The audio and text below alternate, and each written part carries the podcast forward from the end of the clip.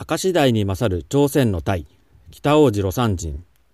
隊について京都大阪で子供自分から聞き込んでいることは限界灘を越してきた隊ではなくては美味しくないということだ。限界灘を通過してきた隊にはその骨にイボのような玉みたいなものができていると聞かされた。私は昭和3年朝鮮へ雇用石の調査と陶器原料の収集の目的で渡った。その時期がちょうど5月1日から30日までであった。皇帝は朝鮮半島の京城から糸をおよそ全部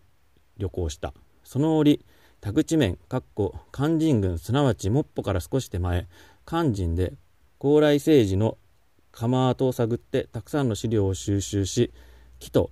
沿岸、岩礁の多い、えー、海岸に沿って極体極房順天、マサン、プサン方面へと巡遊した。ところが、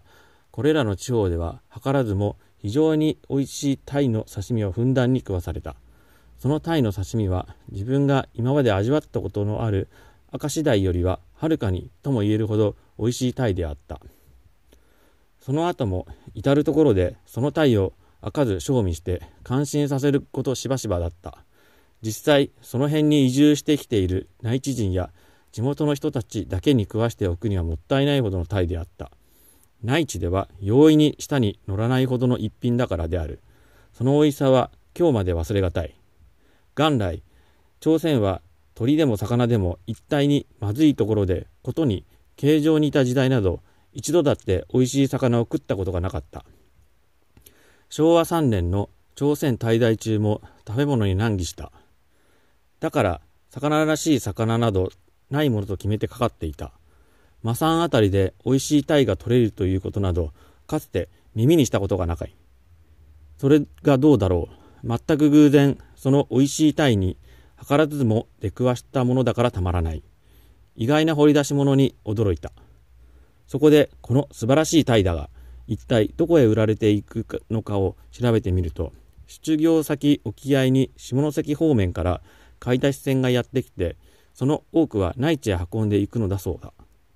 話は別になるが、タイについての思い出の一つに、かつて北陸や山城や山中の温泉から金沢地方にかけて九谷焼研究のため久しく滞在していた頃のことである。元来、北陸というところは、イワシ、タラ、ナマコ、カニ、甘エビなどの特産物は別として、一般魚類はまずいものばかりだ。特にタイなどは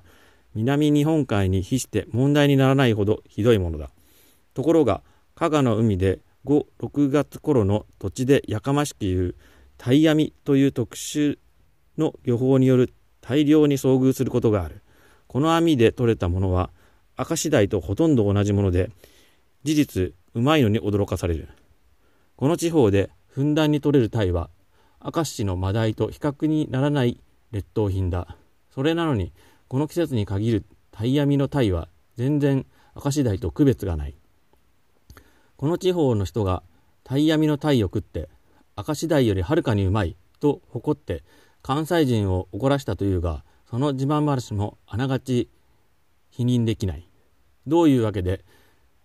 北陸にこんな美味しい鯛がこの季節に取れるかと不思議に思ったが、ようやくその訳が分かった。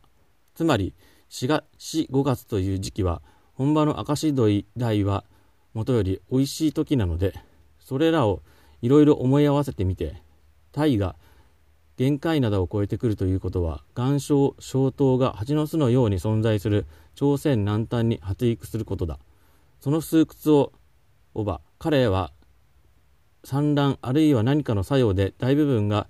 東型日本の方へ向かって夕食し、その当時、すなわち限界灘を押し切って当然し、大多数が瀬戸内海に入り、または九州、土佐辺りへも分かれる。この他の一部が同時に裏日本へも回ってきて、普段は影が止めないものが、その産卵期だけタイヤミに入るのだろう。それで朝鮮南端、瀬戸内海、北陸、山陰、皆この時期は同じ地味を有しているのではないか。毎年北陸の方ではこの優れたマダイを秋までかかって取り尽くすが、なおも取り漏れがあって、季節外にマダイがないわけではないがすこぶるまずい。あるいはあってもそれはすなわち朝廷知らす岩礁少なく麹の乏しい関係と生殖の関係などで種はいいもののタイも生活状況の変調のため全時まずいものとなり終わっているようだ。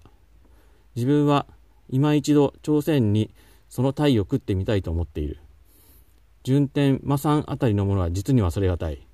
普通一般に朝鮮台というとトロール漁船で薄っぺらな赤刺しをしたまずいものという概念のみあってついにその朝鮮にべらぼうに良い鯛が取れるということは聞かなかったが馬鹿にはならない。